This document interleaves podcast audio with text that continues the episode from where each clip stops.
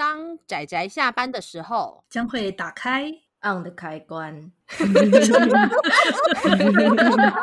仔仔下班中 on。各位听友，大家好，欢迎收听仔仔下班中，我是大酸梅，我是阿 K。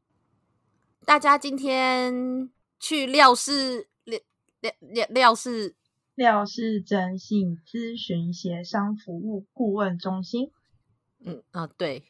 大家今天对不起，我都直接叫他廖氏征信社，不然的话，我真的没有办法把他整个名字都记下来。我就算看季晴的书看这么久了，还是没有办法记下来。我也没办法把它记下来耶，是照着念才有办法。没关系，我们不拿他们的薪水，就是廖叔应该不会打我。今天又是我们的高知识犯罪研究系列的节目，那我们今天要推荐的、要讨论的是。呃，已经睽违十年没有出新作品的一位台湾推理作家季晴，他睽违了十年，真的是十年之后出的一本新作，叫做《沉浸之语》。那其中的第一篇《沉默之枪》也刚好在上个礼拜的时候，诶，我们这个期节目应该播出来的时候，应该快差不多两个礼拜吧？那就一个多礼拜之前有上了公视影展的《沉默之枪》。那所以，我们决定，身为书迷的我，然后也找了一样身为寄情书迷的阿 K，要一起来讨论这部作品。等一下，我突然间不知道接什么。对，阿 K 现在比较特别的是，他不是在台湾看这本书的，因为他现在人在，诶，你那边算重灾区吗？日本不算重灾区。呃，日本的重灾区没有啦。对，日本不算。对，日本跟欧美其实比起来，应该是相对的没有那么严重。哎呀，跟台湾比起来，哪里都很严重。对，私心。哎，你这样说也是没有错啦。因为现在阿 K 是人在日本工作，所以他现在已经就是 working from home，就是待在家里面工作已经一段时间了，然后就看着外面的东京沦陷。但是说是这样说，但是他说他前两天去看。《鬼灭之刃》的无限列车的时候，听说还是满满的人，对吧？对呀、其实去到哦，我是星期天的，就是午后，诶，星期天的上午去看的，就一到戏院之后，基本上就是人人人都是人，就是你完全不会觉得外面就是受到疫情的影响。那那我可以偷问一下，他们有每他们有规定一定要戴口罩才能进去吗？有啊，他其实像各家几乎每一家戏院都会规定，就是呃，像现在的饮食部，他现在只卖饮料，他不卖吃的。啊、对、嗯，然后你进场的时候没有戴口罩的话，会被拒绝进场。然后他们也会有就是。测温度的机器，其实我去的那一间戏院，我不是很确定他那机器到底有没有，他们到底有没有在看那个机器？嗯，好吧，那 他就是只看你的票，对，确定你的票没有问题，然后就让你进去了。好啦，就是真的希望疫情可以可以减缓一点吧，就无论在哪里，毕竟日本明年还要办那个东京，还是要办奥东京奥运的吧？对啊，目前奥运看起来应该是如期举行。希望可以，好啦，就稍微就是了解一下。我我是因为我还蛮好奇，说日本现在去看电影状状况如何？那这只是单纯的闲话家常。哎，听众不要跑，听众大家不要走。好啦，那我们今天就是要推荐的这部作品，呃，剧情对我来说其实是一个，我其实蛮小就看这一个，要说蛮小嘛，就快要二十年，快要二十年了，哎，差不多哎，快要二十年前的时候看他作品。我不知道阿 K 有没有到这种程度，因为其实基本上我看季晴的第一部作品，其实就是那时候在皇冠的大众小说奖上面有入围，最后有得奖的那一部《请把门锁好》。我的第一部也是这一部，欸，诶嗯，但是你是看书吗？你是看一整本读单独的书吗？对，我是看它就是已经皇冠出版的那个版本。那我想跟我一样，就是是从简单来说，是因为那时候的皇冠出版社他们办的大众小说奖，他们会把几篇入围的放在每一个月会出版的皇冠杂志的后面，嗯，所以就是从前面从前面正面开始往后看的话是杂志的内容，但是从后面开始往前面看的最后面那一部作品，就是呃入围的作品，可以让读者去投票。那我第一次看，嗯、我印象非常深刻，就是就是我的请把门锁好，就是看这个版本。哦，原来如此。其实，在我好像小五的时候吧，小学五年级的时候，刚好《哈利波特》第一集在台湾上市。那其实它上市之后，连带的其实皇冠，它就是我觉得啦，我自己觉得皇冠因为《哈利波特》的关系，其实又。等于是让他在出版界当中红起来，或是说又重新受到注目。我我也是这么觉得，因为那时候跟别人讲皇冠出版社，因为皇冠的杂志比较偏成人看的散文，嗯，所以其实我身边的朋友是不看的。那个时候我才小学吧，嗯，然后我身边的人是不看的。可是我看到那个时候的时候，我就是非常非常的惊艳，所以我没有办法跟别人讲。所以，嗯、呃，所以，但是我后来就是发现他，别人都知道他的确是因为他出了《哈利波特》一系列的书。对，我就是我记得好，其实我没有看过《皇冠》杂志，可是我会知道季晴的这一部作品，应该是因为《哈利波特》的关系，然后连带的就有开始关注皇冠出版社。哦，那之后他们有一些新书的书讯啊，就是，嗯，我有，我也其实我也忘记到底是什么。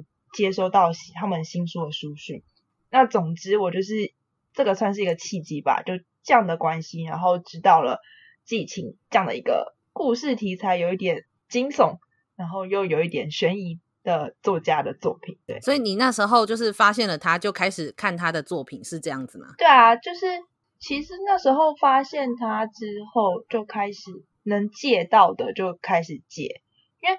其实国小到国中那段时间也不太有零用钱去买书啊，这是真的。我自己啦，当时看他的作品的话，很多都是图书馆有就去图书馆借，因此就知道了原来台湾也有人在写推理小说。哎，好坏哟！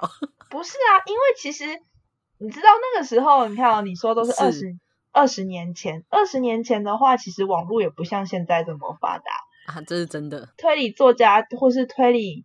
相关的社群其实也不像现在这么的多，然后你有办法知道这么多的讯息来源。嗯，没错。所以以一个中二的年纪，你就会知道，你看，你知道的推理都是，要么就是福尔摩斯、亚森罗平，真的；要么就是柯南、金田一，之后就没了。好一点的人可能知道天后啦，就是女王阿加莎、克里斯蒂，对，克奶奶。对，这其实那个时候，然后又是小学生，呃，小学、国中生那个年纪的话，其实我觉得已经算知道的多了。所以，就是现在当然不止，现在的华文推理作家很多，可那时候就会觉得，哦，原来就是也有跟我用一样语言的人在写推理小说，这些恐怖小说。嗯，对啊，当时是这样的想法啦。所以那时候就发现了季晴，因为他主要其实季晴大部分的作品是。皇冠代理的嘛，那有一些是叫小芝堂所小芝堂文化所出版的，嗯，那所以那个时候是你去追皇冠，后来就把季晴的书都拿来看了，这样子。对啊，那时候就是我记得我应该是后来有买，请把门锁好跟别进地下道。哇哦，张军健出道作，对，然后，然后跟他的初恋情人作，然后其他的作品的话都。应该都是去图书馆借的吧？印象中、嗯、其实有点久，其实我自己也都有点忘记了。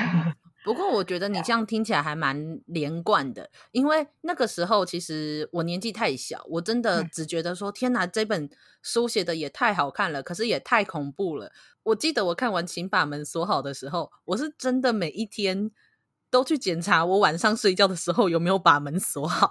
真的很可怕哎！虽然说我也知道说，按照里面的剧情来说，哎呀，锁好也没有用啦。嗯、但是，但是你懂的，嗯，这样子。可是我不知道，我可能是比较不会被那种，比方说我看 Marvel Marvel 版，我其实也当下可能会觉得毛毛的害怕。可是看完之后，我就反而还好，不太会去，比较不太会去想说啊，那我家会不会哪里？突然间冒出一个头或者什么的。其实我是不太会讲的，不太是这种人，所以其实那时候看完之后，好像没有到很担心家里门有没有锁好。对，啊，我好了，我我我那时候蛮胆小的，但是后来因为作品看多了，好像好像就还好了。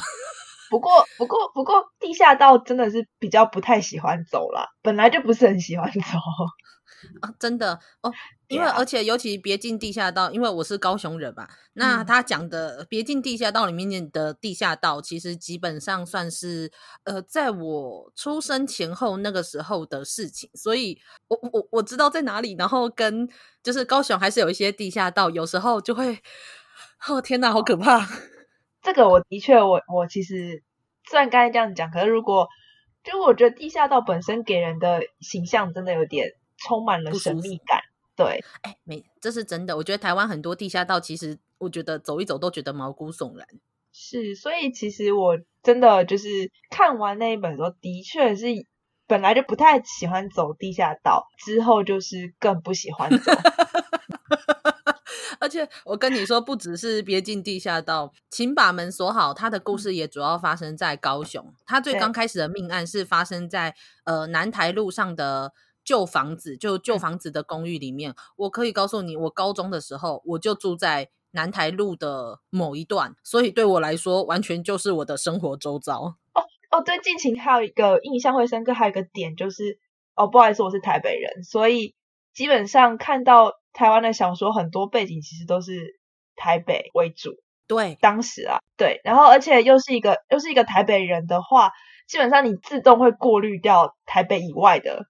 哦，我知道，就自动过滤掉郊区，对吧？就是过滤掉外国人，外国也也也没有那么严重啊，只是就是会对非台北的作品可能印象就就觉得好像比较少，印象中就觉得好像比较少，所以当看到。就是志勤的作品，它是以高雄的地区为背景，就会哦，有一种耳目一新吗？这样讲好像有点奇怪，可是就是一种不是 不是自己日常生活中会这么频繁接触，可是你又知道它是台湾的作品。嗯，对啊，就是觉得说高雄很可怕，对，对吧？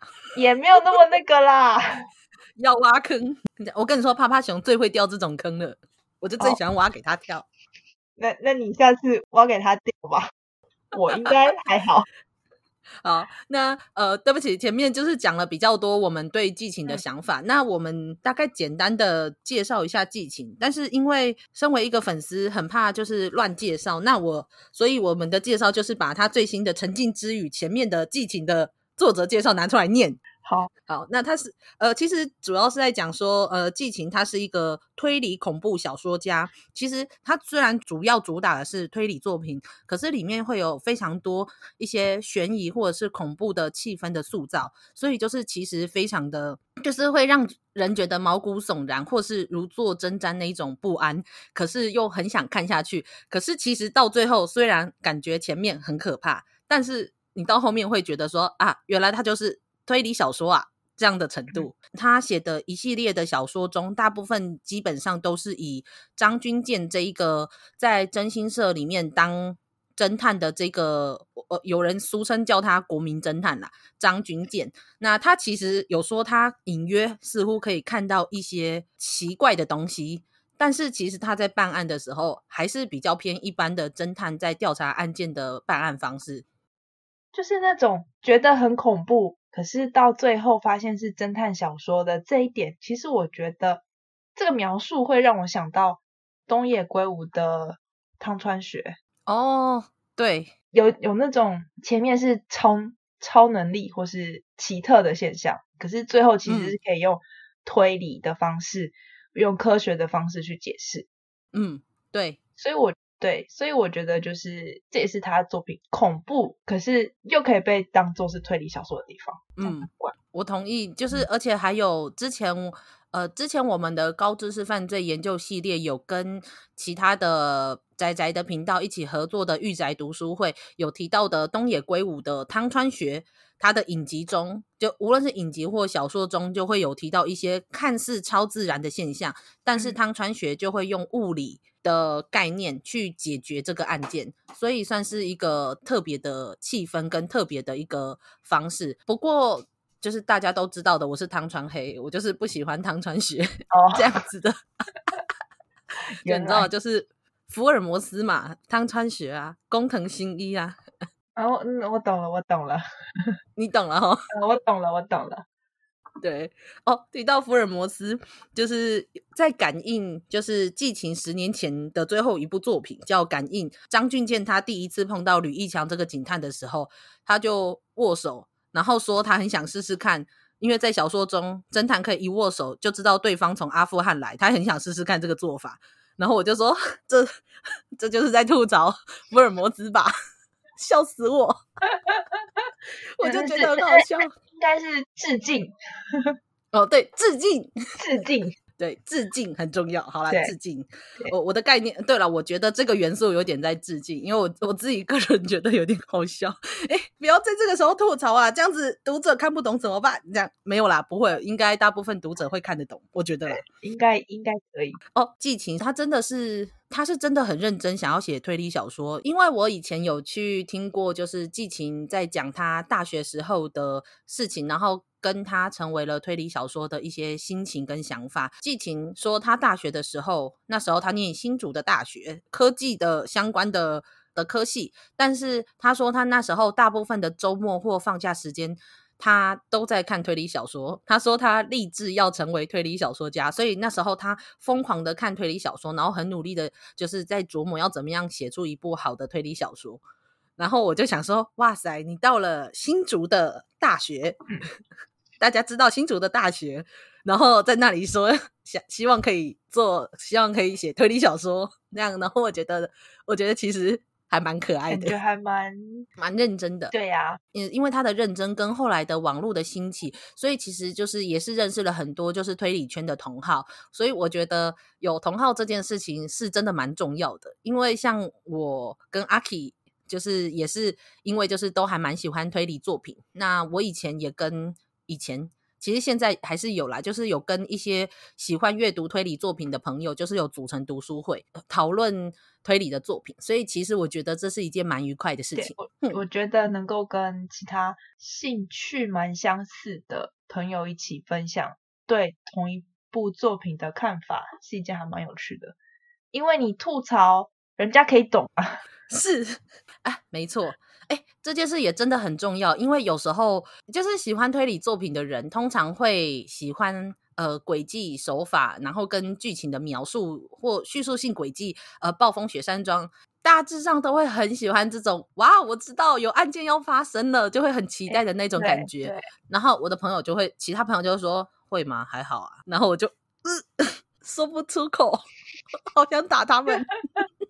然后有时候不自觉的，例如说发在故事中发生了什么奇怪的事情，嗯、然后我就会用一些一些想说，哎，可是这个时候他谁说了什么话，那个人说了什么话，那所以这件事其实应该是有可能发生了什么事，就后来就发现这一段完全不是这个故事的重点，就是作者其实没有想要把它当成推理作品去写。没错，但是就会自己给自己挖这种坑跳。但是也是因为因此，就是算是认识趴趴熊之后，就是跟他一起去看跟推理相关的的电影，然后或是讨论推理相关的一些漫画之类的，就是会觉得还蛮开心的。然后我也是因为趴趴熊，所以认识了阿 K。那在推理小说这边，就是可以找阿 K 这样子，我们就把趴趴熊丢一边，丢掉，开心。那其实剧情陆陆续续，其实基本上应该只出只算出了。十本书，对，然后《沉浸之语》算第十本。其实他前面的作品出版的日子是出版的时间比较密集，结果到了二零二零一零年出了《感应》这本短篇集之后，就整整十年没有出书。到了直到了今年九月的时候，终于出了魁违十年的作品，叫《沉浸之语》。然后我跟阿 K 就是因为都很喜欢他的作品，然后也很开心的是，就是他出了新书。最重要的是，他竟然因为季晴有跟一些其他的朋友伙伴，像天地无限一起去投资影视公司，叫做幻华娱乐，因此他们改编翻拍了《沉浸之余》里面的第一篇《沉默之枪》，在公司上面就看得到。呃，现在如果这个节目上的时候，应该是来不及看到了。虽然我觉得有点可惜，可是没有办法录音，录音跟剪辑也是要时间的。但是如果有人是可以公司的会员，对会员的话，应该还是可以去看看这部作品。我们觉得改编还是有它改编蛮有趣的地方，嗯、就它有在改编上面跟作品原作有点不太一样。但等一下我们都其实都会讨论到这一部分。哦，好，那真的是拉里拉扎讲了一大堆，就是我们两个跟季晴的认识。就也我我们没有跟他认识，就是我们认识他，但他不认识我们。嗯、我们接触他的作品，然后跟一些我们之前知道的一些事情这样子。那接下来我们要开始讨论剧情的部分。所以如果还没有看过《沉浸之语》这部作品，或者是还没有看过《沉默之枪》这部影集的听友，如果很介意暴雷的，呃，对，因为我们这个是跟推理相关的系列的节目，所以我们一定都会有防雷线在这边。所以，如果听友现在还没有看过的，可以去买《沉浸之语》这本小说，或者是买电子书。阿 K 也就是看电子书的，因为没有办法在台湾买书嘛。对，嘿，对，就是大家可以去买回来看。我觉得还蛮值得的，因为我觉得真的蛮好看的，对很还蛮，我真的很喜欢这种氛围。那好，那我们接下来要讨论小说的剧情的部分了哦。好，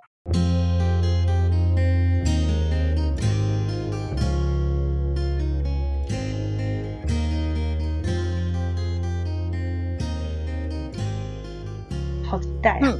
嗯、对呀、啊，好期待啊！嗯，其实如果就是要我给。沉浸之语这样过了十年之后，张军健的作品集给一个心情的话，我也不知道该怎么说。我发现他成为了一个感觉蛮成熟的好男人呢，暖男。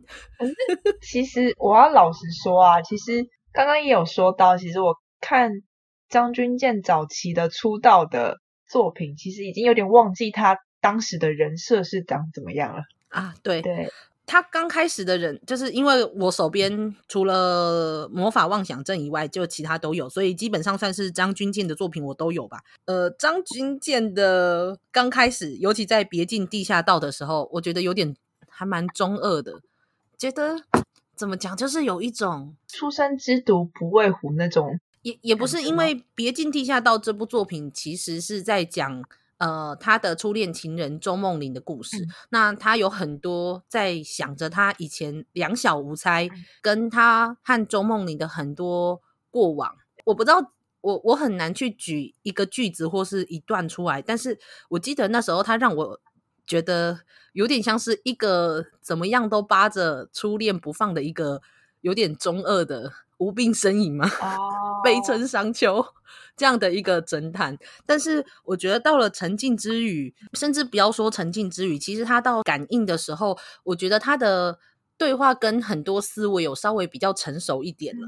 我我自己我自己个人是这么觉得啦。但是其实因为感应是他第一就刚开始呃入这个廖氏征信社的刚开头，就是他开头的几个案件。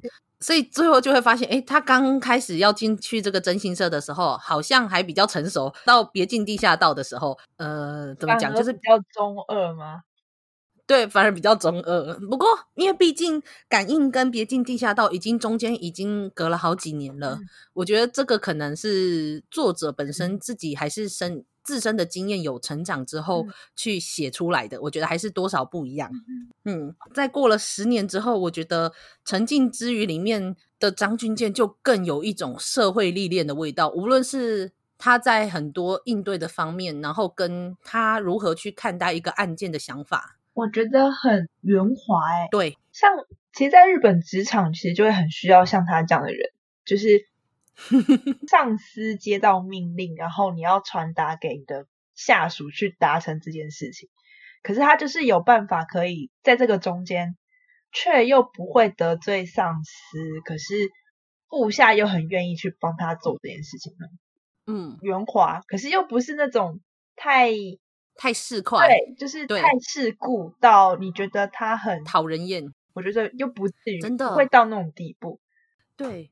让我印象最深刻的应该就是那个第三篇吧，第三篇叫做《泡沫之梯》，就是到结局的时候，廖叔所做的一些行为，对，我觉得他虽然说他觉得很不满，他觉得很不平，嗯、他觉得真的很不开心，可是他知道在社会的这种像是社会机器的运转之下，说不定这真的是最好的结局。嗯，泡沫之梯是那大学女生的弟弟。被开车撞死，然后是被类似有钱人撞死。那有钱人最后就是类似，其实跟廖叔是有关系。最后，呃，到结局其实廖叔是类似买通，呃，他算是买通廖叔，故意要去做出一些对那个被害者不利的一些事情，然后借此去威胁女主角。呃，不算女主角嘛，oh. 就是里面那个女，就是那个姐姐。我觉得这篇故事真的让我，我也不知道该怎么说。我深刻的体会到，张军健在廖氏征信社这个地方，一定是经历了许多事情。嗯、所以，就算他觉得很多事情是很不公平的，很不符合他的期待的，嗯、但是他又可以很理性的，或者是用他的经验去思考说，呃，也许这真的是目前的状况下最好的情形了。所以他还是会接受。是。就算他觉得很不满，但是他会接受，就是他不会让情绪去凌驾他的判断。嗯，对，中间他不是说就是呃，他真的对女大学生很没辙，对，尤其他保过的，对。然后我就觉得张君健，你这个家伙，而且我其实我觉得每一篇的女主角就，就我不知道是刻意安排吗，还是其实我可能有点记错，年纪越来越小，然后他越来越没辙。你是不是想说什么？诶 诶诶，张军健该不会没有啦，没有啦。我觉得四个在案件里面就是委托人嘛，四个都是女的。那最后面这个最小的这个，让我觉得真的是毛骨悚然哎、欸，真的不是我要说。对，这四篇当中，我自己觉得最有感的其实是是那个哎，第二篇，对，讲疫情的那一篇《疫魔之火》。哎，对，这篇。这篇真的好社会哦，对，而且 好社会案件哦。而且其实它四篇的时间线不是不是连贯的。嗯，对，是。对，所以我在想说，他可能剧情顺序的安排上，可能有某一种他想要表达的东西，只是我目前没有参透。哇塞，连顺序都是手法的其中一环吗？只是我只能觉得，就是我只有留意到我突然年纪越来越小这件事。然后后来发现，季琴老师说：“呃，其实没有关系，其实没有关系，因为我完全我自己多想。但是要讲的话，其实哦，第二篇我我我也不知道该怎么说，我也真的特别喜欢第二篇，无论是他描写饶河街夜市那个场景，对，然后说他们家开的是什么精品店，然后很多娃娃啊，很多小文具啊，哎，真的我脑袋中就浮现了那个景象，你知道吗？就是很，我觉得很真实，比。其他的，嗯、但他其他的另外三篇也有他写实的地方，比方说，呃，像刚刚提到的那个泡沫泡沫之梯，泡沫之梯就是在肇事逃逸，肇事逃逸，然后在一个刚好怎么那么刚好，所有的监视器都拍不到的地方，对，就是其实有时候也很常会看到说啊，我的家人在，或是某某人某某某的家人在某个路口。遇到了车祸，请大家如果在那个时间点经过的话，可以提供行车记录器。其实真的这个东西，其实到现在其实还是很常会看到，就是有人在请求网络上请求网友们的帮忙。所以其实你说泡沫之梯没有那么写实吗？没有啊，这一点其实也蛮真实的。只是嗯，相较之下，我就会觉得一魔之火让我觉得哦，就是会那种，而且我觉得。真的，而且很有感吧？当大家现在都整个就是对疫情很紧张、很认真，戴着口罩，口罩已经成为了就是你的财富象征的时候。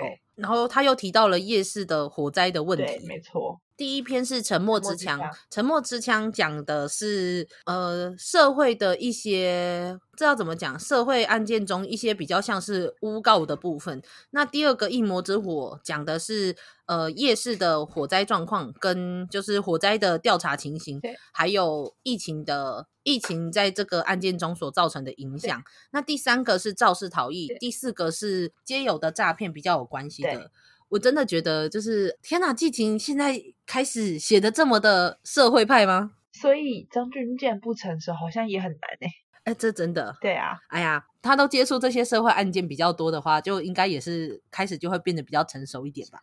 对啊，毕竟他是在征信社上班嘛，总是会遇到比较不是只玩诡计的案件，嗯、比较接近社会真实面。的嗯。事件，而且因为在前一本感应，其实讲的比较多是一些很诡，就是借由一些看似很诡异的东西，跟有一点类似，也不算灵异，就是超自然的东西，或者是呃人体视觉上面的错觉，一些疾病所造成的认知上面的状况。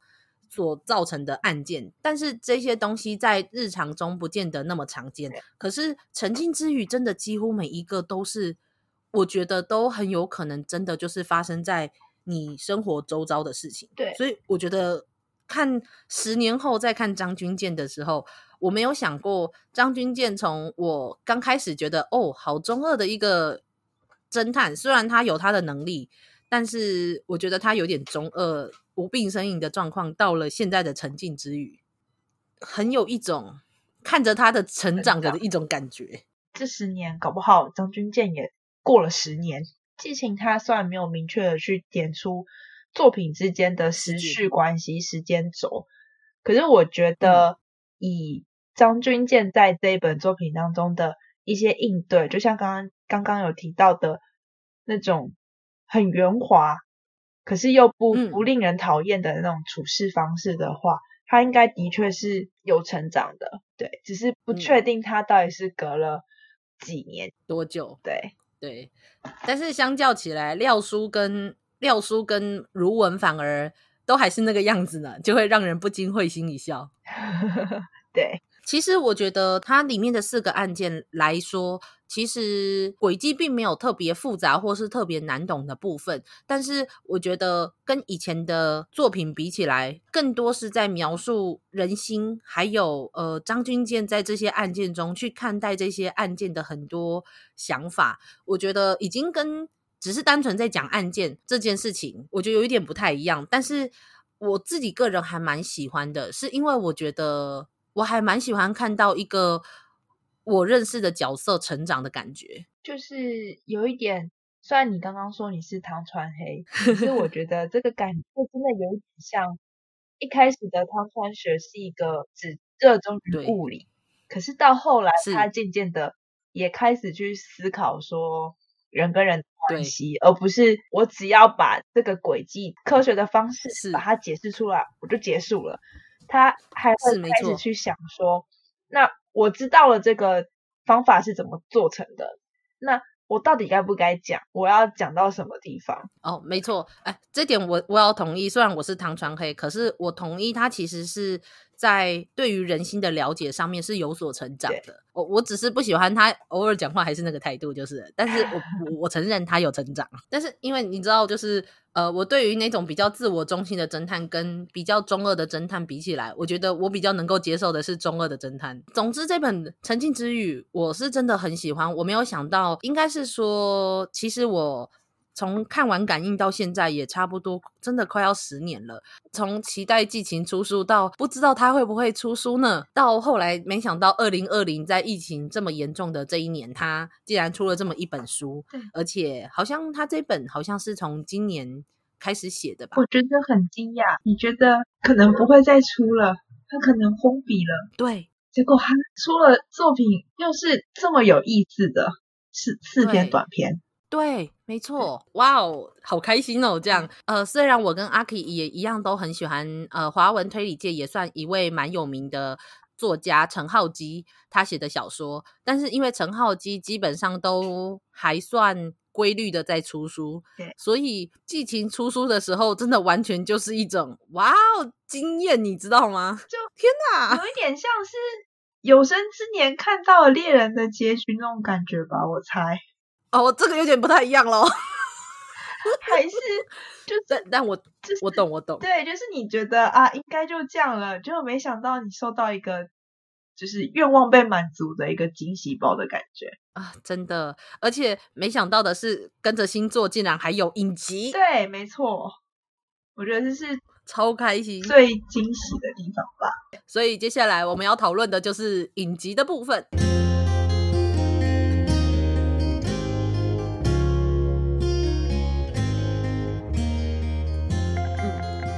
关于影集的部分，呃，因为其实在他那时候说要推出影集的时候，我其实也蛮开心的，所以我就马上去追踪了《沉默之枪》这部影集的粉丝专业。那我在追踪的时候，就有看他们的导演、编剧啊，或者是演员他们的一些幕后花絮。这部我在看预告的时候，我以为这部片基本上会走一个比较沉重取向的。剧情方式对，结果看完之后，我其实是一直到我知道剧情要出新作，我才我同时才知道说被改编成影集，嗯，就是有被影视化，嗯，其实不太确定，在看之前我其实不太确定这部影集的风格或是欢乐的还是沉重的，其实我完全没有任何的想象，只是我有看到预告片，嗯、然后觉得。哈，预告片的那个片段真的是我看过的小说吗？的那种。但是后来一个小时半的影集中，基本上是按照小说的主轴去拍的。但是其实它有稍微增加跟删减了一些剧情的部分。无论是增加还是减少，我觉得身为一个观众，我觉得我多少是可以理解的。但是我觉得就有一些它影集的优点，然后也当然有一些它影集的缺点。至于影集的优点的话，我觉我不知道这个算不算优点呢？应该说，我个人还蛮惊讶的是，他们把这一部影集拍成像比较像是一个大部分其实是一种轻松诙谐的一种风格。对，我觉得其实光从配乐就一直让我觉得有一种偏向喜剧的感觉，更不用说那个黄文兴，呃，扮演张军健的黄文兴，他一讲话我都觉得很好笑。其实我是。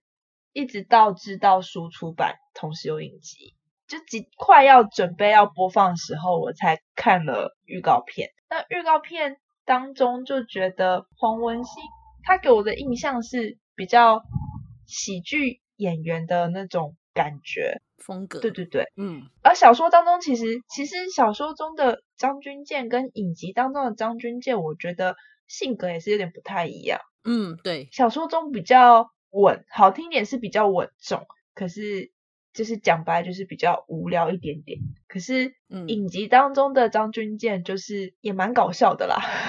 呃，我我觉得影集中的张军健给我一个感觉就是三八，对，就是他也不是那种那种为了搞笑而搞笑的 对样子。可是你看到他，你就觉得很想笑，不知道为什么。可能真的是你说的三八的那种感觉吧。我我我真的没有办法解释，我真的从头到尾超想吐槽他的三八。他从开头开始拿起枪，然后在那里拆来拆去，然后说：“嗯，好枪。”把那个茶拿起来说：“好喝。”或者是什么贴那个 OK 那个超级显眼的一个 OK 泵，我说够了哦。而且你不觉得就是？其实我有点忘记他剧中拿杯子拿枪的那个手势了。可是刚刚你一描述的时候，我就觉得他好像有翘小指的那种。对对，没错，感觉不跟他剧中的那个剧中的张军健，如果翘翘小指，好像不会很违和。可是如果你说书里面的小说里面的张军健，他在跟如文讲话，他在跟。其他角色讲话的时候，他翘着小指拿着杯子，你就会觉得，嗯，好像哪里怪怪的。对，对没错。对，而且还有一个超好笑的，就是呃，哦，我们这边也会提到影集的内容，所以如果也很介意影集会剧透的话，就是请听友也要注意，不要继续听下去哦。那中间就是如文不是那时候当在假扮雪儿的时候，那张君健不就在那个车里面对他比爱心？对，我那时候整个笑翻，你知道吗？就是我说，我觉得小说当中他们两个人的关系，在小说的呈现跟在影集里面呈现又是不一样的风格。对，是没错。就是虽然他的故事案件是同样的主轴，但是就是我觉得他们，我不知道是谁把张俊健的人设在影集中写成这样，可是我觉得，我个人觉得很好笑。真的就是三八哎、欸，对，一想起来，这就是除了三八，我真的不知道怎么形容影集里面的。我本来还想讲什么，你知道吗？我想讲骚，但是好像不是骚啊，不然就讲骚包，有一点骚包的话，我觉得有一点像。对吧？对，哦，真的是，我觉得在故事中，呃，张军健魁违了十年之后，他给我的感觉是他成为了一个熟男的感觉，对，世故的、有经历的世故的熟男。对，但是在故事中，而且刚开始我在看黄文兴的预告的时候，你知道吗？其实黄文兴的长相基本上还算是我的菜耶。我本来还很期待他要怎么样去演张军健，怎么知道他里面都在搞笑，开口就。破功的感觉，真的，他一开口我就啊，够了。说到这个，就他不是中间呃，因为在《沉浸之余》里面有一段是提到堕天使的地方，对，所以那时候我还记得黄文兴就把那个书拿起来，然后就念了堕天使的那一段，就闭着眼睛说：“呃，好惨。”我就很想进去摇晃他，你知道，够了。他想说：“你你是在？”演给谁看？对，你是在演给谁看？这样，这个时候在这一段，我一定要来说，这边野生的作者大人有出现哦，请大家要认真的看一下。当张君健讲完好惨的时候，镜头有稍微微微的转到了他背后有一个转头的男人，然后我一看就说啊，这就是季琴老师，对 对，就很看到很开心，好像才一一秒还两秒，对啊，但是因为呃。要说什么，我很常见季芹老师好像也没有啦，但是因为就是有算是当场见过一两次本人，所以还算认得出来啦。之后他又说，那时候有一个同学就来说，哦，你说你是侦探，所以你是。福尔摩斯，然后他就开始说：“哦，没有，我是那个达雪汉密特的，布拉布拉布拉。”我就说，我那时候心里也超想吐槽的。我说，就凭你这个样子，你也有种说你是冷硬派？对啊，他的目标好像，其实我有点忘记，《沉浸之语》里面没有提到啦。就是在其他作品当中，张军健对于自己在征信社工作这件事情，他期待自己成为什么样的侦探？在其他作品，以前作品有提到吗？我有点忘记了，因为除了《沉浸之语》以外，其他都是十年前看的书了。对，可是，在影集里面，我不知道哎，他是不是对冷硬派有错误的想象？你你是不是对冷硬派误会了什么？对，他很向往成为冷硬派的侦探，可是其实他的行为跟冷硬派完全不太一样，不一样啊！冷硬派的浪漫等等，你你你你根本就一个谐星，对。你一见贤心说你要学冷硬派，还很认真在那里讲达雪汉密特。他他要说他是马马修史卡的，我就很想把，我也想把他丢出去。不要侮辱，不要侮辱马修在我心中的地位。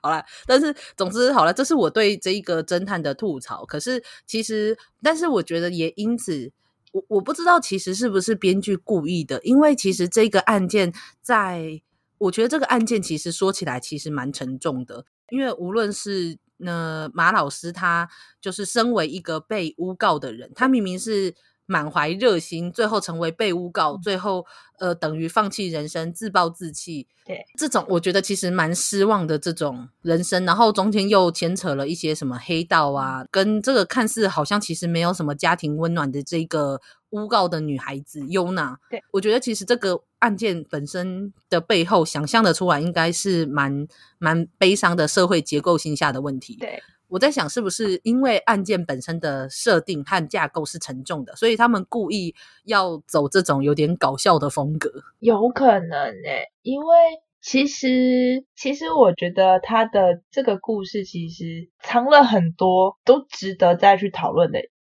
东西，比方说。宋佳豪跟他妈妈的关系啊、哦，对，没错。还有，对，因为其实委托人就是宋佳豪他的妈妈宋彩佩，其实是我们现在很常看到的那一种所谓的怪物家长的那种感觉。是这种这个地方其实可以讨论，然后加上关于被诬告，其实很多时候在现在什么事情都可以在网络上被记录下来，即使你最后被证明了你是清白的，可是你的污点其实只要一在网络上被留下来有记录，不管怎么样，其实都是很难被消掉的的这个状况。所以他背后要藏要讨论的这个东西。说实话，真的有一点，有一点重。而且，因为其实小说中描述宋彩佩就是这个妈妈的时候，并没有。其实我觉得她感觉还算比较开明，的。但是没有特别去描述他们家的状况对宋家豪造成的影响。那我觉得影集中有一个，算是我觉得蛮欣赏的尝试，是说他为了要去让宋家豪对于为什么马。就是为什么马老师他遭遇了这些，他想要他愿意为他牺牲这么多，去付出这么多，我觉得是希望可以让宋佳豪的心情去连接到他爸爸是也是被大家误会的警察，对，然后结果连家人都没有站在他这边。我觉得光看影集的话，其实会有一点不懂为什么宋佳豪会愿意去帮马老师。嗯，是对，就是其实，在小说当中有去描述。宋佳豪跟马老师相遇的经过，以及为什么宋佳豪愿意去听马老师的说法，而不是去相信 Yuna。小说里面给的答案吗？给的解释、给的说法其实比较明确，所以会比较你可以理解说啊，为什么所谓这么一个正义的高中男生会选择帮助名声好像有点差的一个老师，可是。在影集当中，他抽掉了详细描述宋佳豪跟马老师相遇的经过，所以就会就会其实会有一点不太理解，为什么宋佳豪会去相信马老师，而且其实宋佳豪他拿出他曾经对着马老师想要开枪，也曾经对着 Yuna 想要开枪，那对为什么他会去选择相信马老师而不是 Yuna？就是我觉得是影集没有解释的部分。因为其实小说中，我觉得他解释宋家豪最后会接触到马老师，跟最后为马老师付出的这一部分，我觉得他其实没有琢磨太多。但是按照张军健所调查到的，我觉得我们隐约似乎是可以想出来的。可是我想，可能是因为。呃，在影集中，他们希望可以让，因为他们是整个呈现影像，所以我想他们是希望可以让宋佳豪这个人的角色跟他的立场更坚定一点，所以因此让他去接触了马老师之后，发现觉得他应该是被诬告的，而连接到了他爸爸的部分，所以因此把他们家的状况是塑造成这样。只是我觉得关于这一部分，可能是因为。呃，故事本身其他的细节比较多，所以让这一部分我觉得他们可能是想要去强调这个连接，可是最后反而变得有点薄弱。因为张军健他调查案件的时候，小说中他们有到那个自工服，就呃算是他们自工服务队去的那个算是长照之家之类的机构的那一段。对，我、嗯、不过我可以理解啦，因为只要不拍这一段的话。人数就可以少很多，说灵眼的部分吗？对啊，我我我自己猜啊。那我觉得又有一部分是因为这一个对整个剧情来说没有那么的重要，想说那不如我觉得如果是我，我可以理解，因为就把戏份放更多一点在现在已经有的演员的身上。对，在影集当中明确的设定了他的爸爸宋佳豪的爸爸是一个刑警，嗯、那他是。呃，因为卧底，因为任务的关系，结果被家人同才也不相信他，家人也没有支持他。但其实我觉得这个设定其实蛮有意思的。没错，没错。他其实可以一方面其实可以去呼应他为什么可以感受到、理解到马老师可能是被诬陷的。就在他自己确认这件事情之前，他可他是被诬陷的。他可以去感受到说，哦，就是那种不被信任的那种。那种痛苦，对于某个人不，某个人他不被其他人信任这件事情，他可以去感同身受。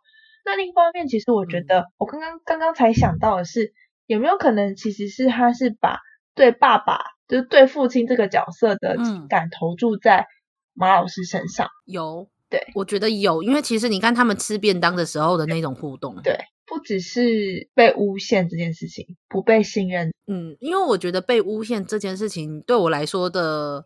也也不是，应该是说，我觉得这两种都很有可能是他们这样设定的原因。但是，因为对我来说，我觉得诬陷这件事情对家豪的影响比较多，是因为他，因为他后面就有曾经抱怨过自己的妈妈说：“你明知道爸爸其实是去当间谍，他并没有背叛我们的国家或什么的。”然后，但是他看到的是什么？他看到的是连妈妈应该要相信他的家人都离他而去。那再看到马老师的立场。然后马老师不是有他的，就是不是原本有妻子跟女儿吗？他看到的是最后他妻离子散，最后颠沛流离，连钱都没有这件事情。我觉得是他看到了一个人不被信任的时候，最后就是落的这种很悲惨的下场。嗯，其实我我我是真的觉得蛮难过的，因为就如同阿 K 前面说的，就是就算好。法律没有判他有罪，但是这件事情对他的人生和所有的事情造成的伤害仍然存在。对，我觉得一方面是工具的特性啦，网络这个工具，嗯、是再来其实就是跟读者、嗯、使用者的使用者也有关系。比方说很多事情，我们可能一开始看到某件事情发生，我们关心他、追踪他，到后来就不知不觉。又其他事情分散了我们的注意力，我们对原本这个事情的一些看法可能就、嗯、就被忘记了。所以，就算这个人最后被证明他是清白的，嗯、可是 who cares？没有人会再回去关心说这个人他到底是不是被误判，还是他真的就是的确他就是一个有问题的人。对啊，嗯，所以我发现，就是当我看完的时候，虽然说黄文兴的搞笑在我的心中占了蛮重要的一个地位，重要应该是说给我的冲击冲击 还蛮大的，但是呃，我觉得小说中的感觉比较像是张军健比较想知道的是，为什么宋家豪会有这把枪，跟宋家豪到底想要做什么？嗯，他这样子两边都去有接触，到底是为了什么？但是影集中，我觉得他其实。宋家豪到底为什么要做这件事情的成分反而感觉没那么重，因为他被旁边的很多人的，无论是那个优娜，他跟其他人的相处，到马老师和整个新闻播报那些的影那些内容，我觉得影集其实把这部分的戏份做得还蛮重的，所以呃，比较想知，比较想，比较像是在讲那这个诬告的案件背后结局到底会怎么样。跟沉浸之语，他的重点放在宋家豪到底是为了什么而行动？那他的结局，我觉得其实也蛮有趣的是，小说的结局是最后宋家豪说出了为什么他会把枪留在自己身上的原因，跟他自己的想法。最后结局就在这里戛然而止。我们不知道到最后会发生什么事，可是影集他给了一个答案，而且他还用沉默之枪的这个意涵去去给了这个结局。而且给出结局、给出答案的还是张军健的。嗯，对对，还是张军健的。那时候我还蛮想说的是，就算你看似好像站在正义的一方解决了这个案件，但是还是没有办法掩盖你是个邪心的事实。但是其实我觉得他的处理方式让我有惊叹的地方。诶，对，真的。因为他说他有了子弹了，就是马老师他也有子弹了，嗯、所以他可以做出反击。那宋家豪就不必再为了马老师去可能会行差踏错，可能做出什么对无法挽回的事，是就会想说，嗯，所以张军健提供了子弹吗？他提供了是什么样的子弹？是真的就是击败了马老师的，让他没办法反击吗？还是什么的？就会就有当初那段。对话一开始其实让我有点，所以怎么样呢？是怎么样呢？那看到后来嗯张军健的一些作为，就觉得、嗯、有啦。这一点其实我觉得对，跟小说当中的张军健这个人物的特征有一点相似。可是，嗯，是，毕竟就是 我新演出来的那个，有点可爱。其实我觉得最后那个地方。来不及了。我跟你说，你没有办法力挽狂澜了，因为你就跟我一样，都觉得他很三八。对啦，我希望。可是其实我觉得，不知道，我觉得最后的地方，我觉得我还蛮喜欢的，就是了。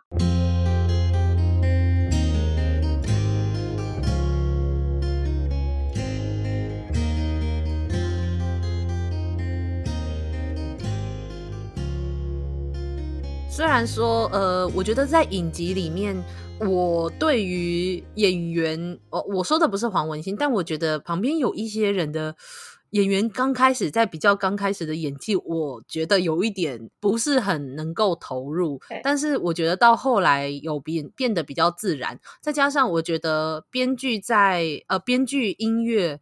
在设计上其实是有他们的巧思，你可以感受得到。所以再加上他，我觉得他们有知道，他们把它影视化之后，他们需要，他们是有需要更改一些，就是他们的戏份的重点。那我觉得他们的改编上面，哦，我觉得也还算蛮合理的。虽然我觉得在宋佳豪为什么要为马老师付出这么多的这一部分，我觉得可能还是有点偏少，相对小说来说。我觉得其实这是有一点可惜的地方，欸，哎，啊，是没错。对，其实我觉得像他提出，呃，帮他设定了他爸爸刑警的身份嘛，他爸爸遇到事情，嗯，其实我觉得，嗯，我不知道是不是要塑造他妈妈，就是我儿子一定都是对的，我儿子这么乖，一定都是坏朋友带坏他的。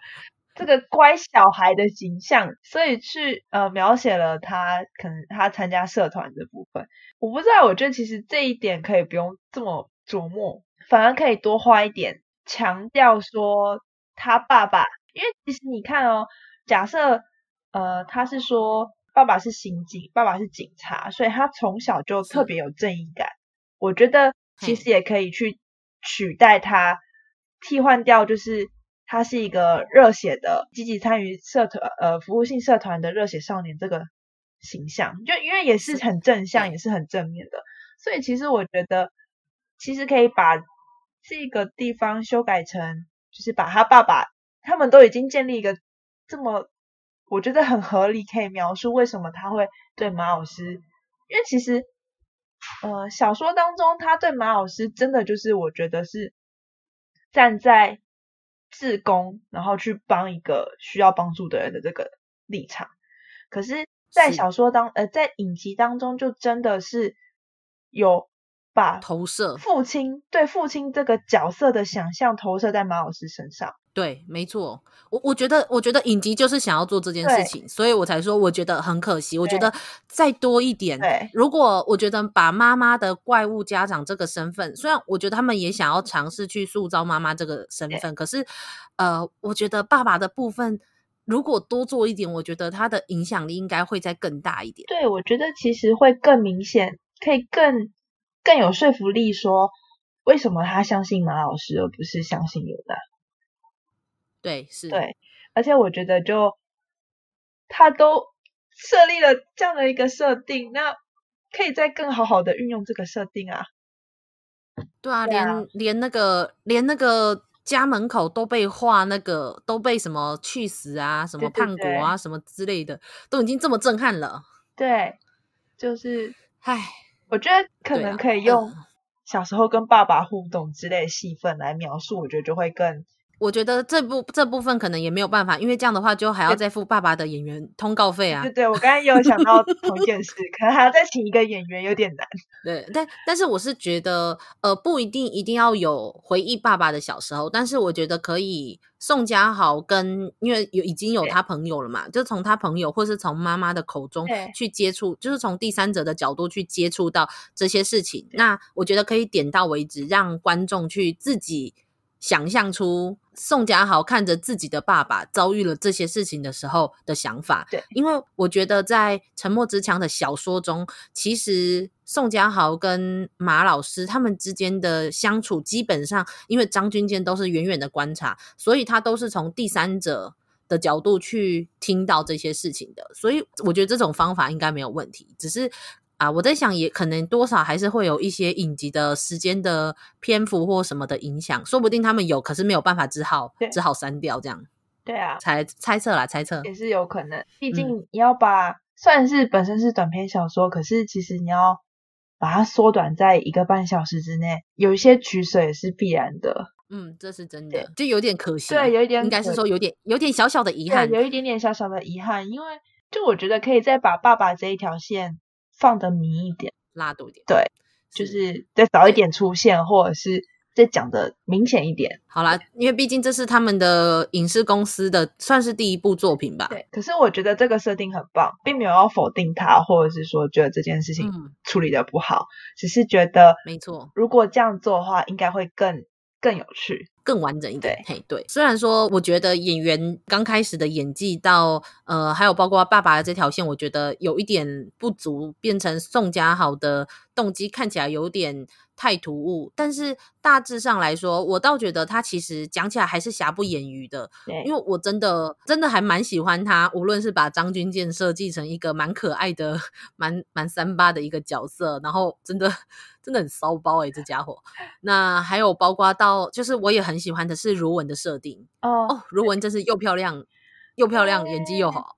就是我我想要先先回回忆一下你刚刚说的，就是假设张军健就是黄文兴演的这个张军健，他没有那种我们说的刚刚一直说啊三八啦、骚包啊、搞笑。是，是，如果抽掉这些东西，就是真的就是小说里面的那个人设去演的话，我觉得可能不会这么有趣。必须、嗯、会比较沉重，对，会比较沉，好听一点可能沉重，可能弄个不好，可能就会变得很闷。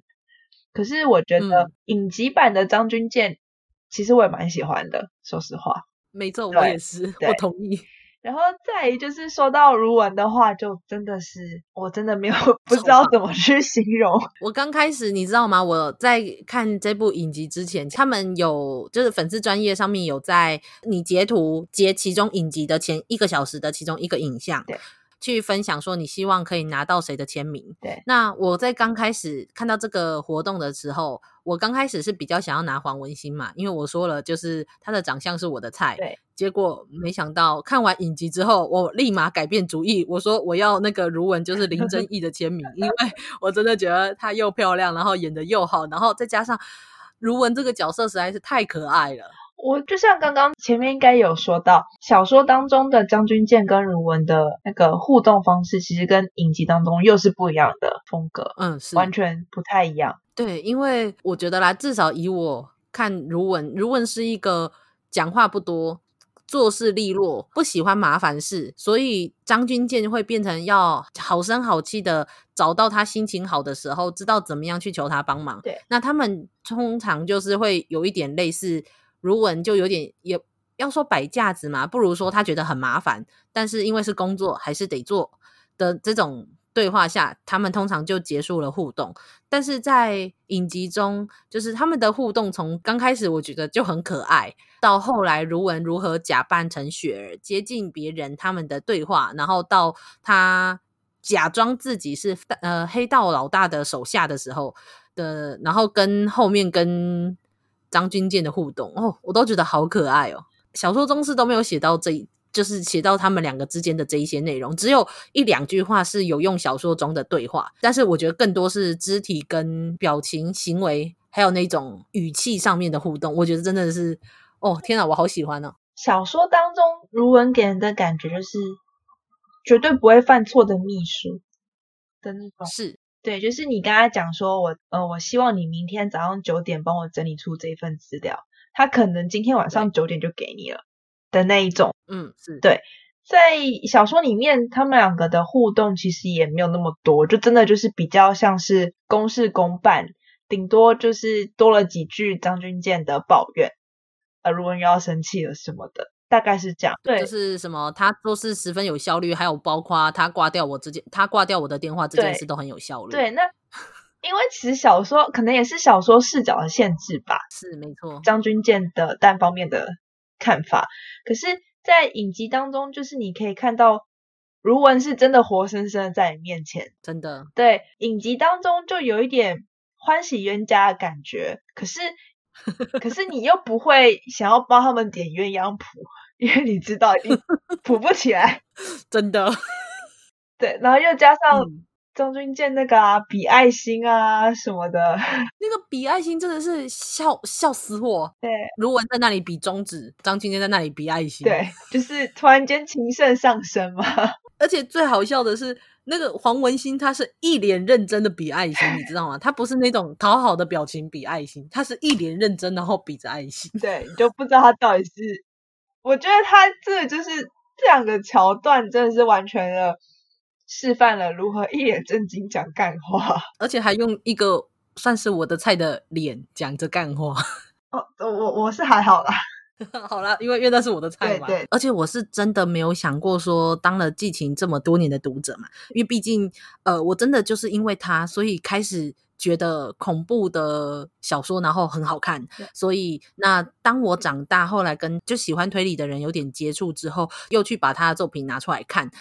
最后就知道了，大家知道大家的所谓的国民侦探张军健系列，嗯、到如今我没有想到有一天我可以看到他活生生的用一个人在你面前就是上演他的故事，而且其实我会很期待张军健这个角色真的有一部影集，而不是只有对。单集的九十分钟的一个算也不算单元剧，可是就是就只有一集，而且其实他们在。影视化的过程当中，把这个小角色就设定的很有趣了，可我觉得可看性应该很还蛮高的，所以就会很期待说啊，可不可以再由黄文兴继续演张军舰，去跟卢文两个人想办法去解决他们所有嗯、呃、他们的顾问中心接到各种案子，他们的廖氏征信社，我只记得这一个，完了，我现在已经忘记了。对我我我我都到我到现在我看了这么多，我看了几乎每一本，但是我还是没有办法记起来。不过没关系，那不那个绝对不是我们的问题。对，那总之，呃，我觉得我们拉里拉扎其实也讲了蛮久的。那而且我我以为我们会讨论小说比较多，结果没想到可能因为我们才最近刚看完影集的关系，所以影集对我们的影响还蛮多的。而且我觉得它最重要的是，它让我很期待未来。可以再看到黄文兴跟就是林正英这两个人继续去演，呃，张俊健跟如文，然后再演出很多寄情笔下的故事。就算是一个好像跟小说中有一点点出入的人设，可是都还是很令人期待，就是很有趣，很令人期待。虽然说有点难说谁是侦探，谁是助手，可是我觉得这个。这个搭档的故事其实还蛮有可看性的。对啊，最后本来基本上在小说中是算是张军健本身自己是自己是侦探兼调查人，那如文比较像是后面走行政的嘛，行政的一些资讯的部分。影集中就变成了他像是呃，也是一起可以一起出动的那种。对对，所以我觉得其实我还蛮看完之后就觉得真的就这样而已吗？可不可以再来一集？对对对。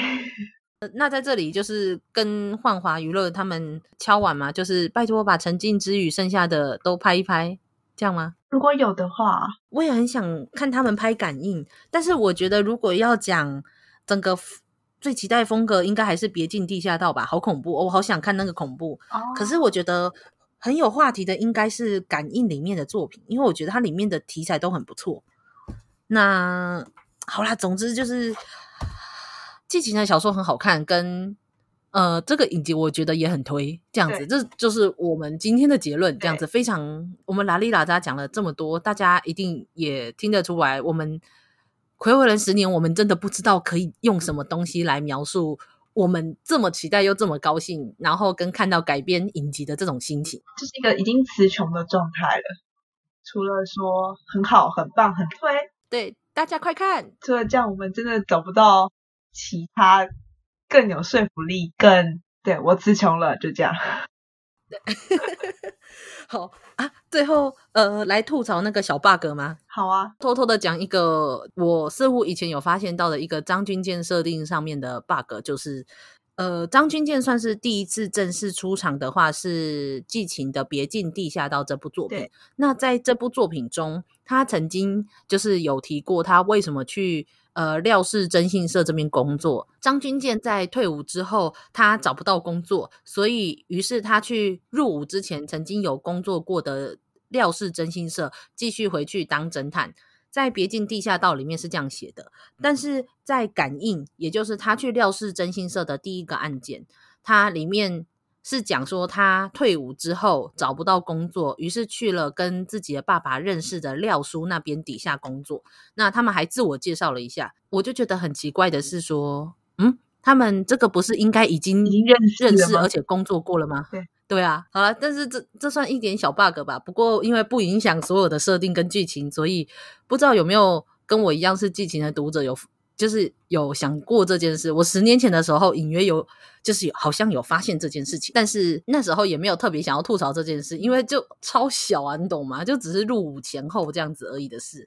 那如果像我一样，就是剧情基本上全部作品都有的话，可以翻出来看一看。可不好，剧情老师他自己也忘记了。不会吧？没关系啦。那他应该不会听我们节目吧？吧吧。那如果季晴老师听到这里，那好了，这也不是很重要的一个，这也不是一个很重要的事情，我觉得啦。对，对，无伤大雅。反正看，就是我还是很喜欢张军健。十年呢、欸？天呐！我十年前看完《感应》的时候，我还在我的读书会里面推这本当指定阅读。然后有人竟然跟我说，这本算是推理小说嘛？我就刹那间，我就想，我就跟他说：“你现在给我出去！” 不是。嗯，我下次回台湾，然后我决定要把季晴老师的其他作品重新找回来看一下。哦，现在很难找咯。那图书馆之类的，再不然我可以找你吗？哎，很有道理，谁知道？我知道，好像有一点难买。没有没有，就是当时有就有一点难找了。你不用担心，你可以来跟我借，然后一本算你租金一百块就好。啊，试图还是借得到啦。不过我还是觉得，还是希望说有一天可以电子书啦，就是电子书上架，嗯、真的啊，真的，对，就是我很期待的、很希望的一件事，真的。而且请把门锁好，现在好像也买不到了，可能也要买二手的了，所以我现在就只有皇冠后面那个版本。有点可惜，哦、但是没关系，我是我是蛮期待，就是借由这次的影集影视化跟出新书这件事情，如果未来有机会的话，希望有出版社就是愿意去做电子书这一块。对，就是我们在这里默默的敲碗，敲完季晴老师，对，请继续出新作，那也敲碗。幻华娱乐就是拜托，请继续拍张军健系列的作品，这样子我们很喜欢这一对搭档。对，那也敲碗图呃敲碗出版社，拜托就是请把激情老师的作品就电子书化。对，这样子。对，哦，敲好多碗。那么总之我们应该就差不多讲到这里了吧？好像也讲真的蛮久的。对啊。那阿 K 有什么想要对想要有什么想对听友说的吗？就今天很高兴，很谢谢大酸梅找我来讨论季晴老师的。作品还有是连带的影视化的《沉默之墙》，觉得聊得很开心。希望如果未来还有机会，也可以再把阿 K 抓过来，跟我一起就是推荐高知识犯罪研究系列。哦，阿 K 真的是我看过我身边不是推理圈的人，但是看的推理小说跟跟推理小说的接触有够之多的人，真应该甚至比我和趴趴熊还要多吧？其实我是一个很很。很容易被推坑的人呢、啊，被推进去之后，发现有粽子串，我就会自己乖乖的去把东西挖出来看的人啊。那总之就是我也很开心，今天可以邀请到阿 K，因为阿 K 是真的也很喜欢推理作品的人。那未来如果有机会，希望可以再邀请他来上节目，那我就要抛弃趴趴熊哦。其实我会认识。阿 K 也是因为趴趴熊，我跟趴趴熊去日本玩的时候去，然后趴趴熊说要去找阿 K 一起吃饭，那我才认识了阿 K。没想到一聊之下就发现什么，你也喜欢推理作品，那因此最后我们也都是季晴的粉丝，所以就是我们还蛮期待未来可以再讨论更多的推理作品。难得就是阿 K 远在日本，我们还可以请到他跟我们一起上节目。趴趴熊因为。公事繁忙，所以没有办法。所以今天我跟阿 K 就聊得特别愉快。等等，等等，你现在是在挖坑给我吗？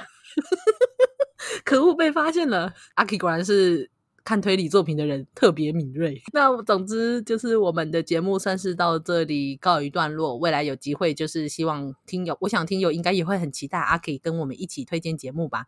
那我们的节目算是到这里告一段落。呃，大家记得下次要再收听我们的节目。那么我们就下次再见喽，大家拜拜。拜拜。啊，上班，上班，我不要工作。下班了，回去回去工作喽。